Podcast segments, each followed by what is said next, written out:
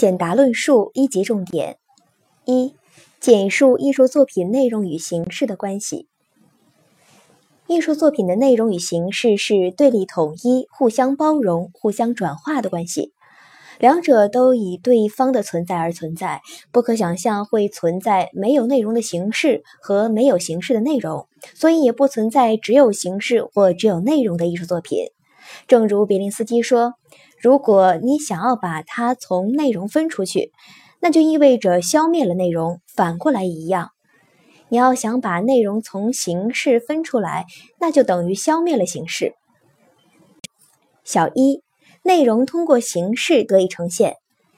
艺术家在创作过程中，或根据雇主的需要，或为生活中某件事而激发，产生了创作欲望，确定了作品的内容，最后根据内容的需要去寻找恰当的表现形式。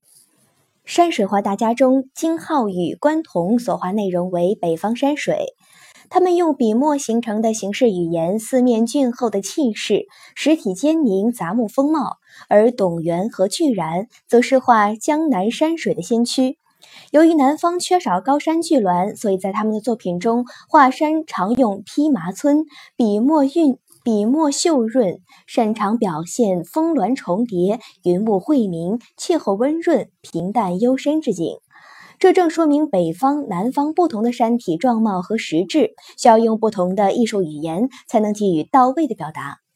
达芬奇《最后的晚餐》为了突出即将受难的耶稣，因而画面用上了对称的构图，将众人分为两个小组，安排在位于画面中心耶稣的两侧，使其成为中心人物。因而这幅画的形式是由它的内容所决定的。小二。形式的能动性和相对稳定性，我们肯定了艺术内容对艺术形式的主导作用、决定作用，并不意味着艺术形式只是消极被动的适应内容。相反，艺术形式总是以积极能动的方式服务于内容，而且自身也有相对的稳定性和独立性。形式的能动性表现在每个不同的艺术家在选择创作题材时，总会自觉或不自觉地按照自身把握艺术语言的特长来加以取舍裁定，一般不会强己所难而强其所难为而为之。著名油画家陈丹青二十世纪八十年代初创作的七幅西藏组画，曾受到普遍好评。母与子、进城、康巴汉子。朝圣等这些题材内容，当然也可以用国画、版画等加以表现，但陈丹青擅长的是写实的，且是朴茂的油画语言。他遵依自身语言的可能性和尽可能大的表现效能。形式的相对稳定性，首先表现在某一种类型的作品。在将形式剥离内容后，依然可以利用的继承性上，即鲁迅所提出的“旧瓶装新酒”。明显的例子是对古典诗词结构和艺术语言等已有格律的把握和加权。毛泽东的诗词《沁园春·长沙》《七律长征》等等，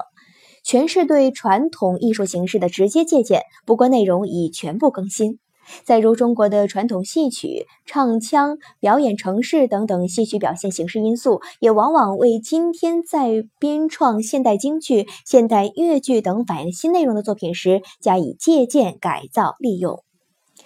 历史传统早已形成的衡量这艺术语言优劣的尺度，如经营位置、气韵生动、古法用笔等。也已被公认为国画艺术表达的特定形式样态，其生命力至今不减。小三，内容和形式应完美统一。实际上，在艺术创作过程中，内容与形式是统一在一起的，两者不是谁决定谁、谁先谁后的关系，而是在矛盾的统一中互相寻找着最佳的契机，在磨合中共同向前推进的关系。黑格尔在《小逻辑》一书中指出：“内容非他，即形式之转化为内容；形式非他，即内容之转化为形式。”孔子讲文质兼备，质可以理解为内容，文可以理解为形式，指的就是内容与形式的统一。例如罗丹的作品《思想者》，巴尔扎克、基里科的《梅杜萨之筏》，贝多芬的作品。第三交响曲、第五交响曲。刘天华的二胡独奏曲《光明行》，汤显祖的戏曲作品《牡丹亭》，屈原的《离骚》，曹雪芹的《红楼梦》等等脍炙人口的经典作品，都是内容和形式的完美结合的典范。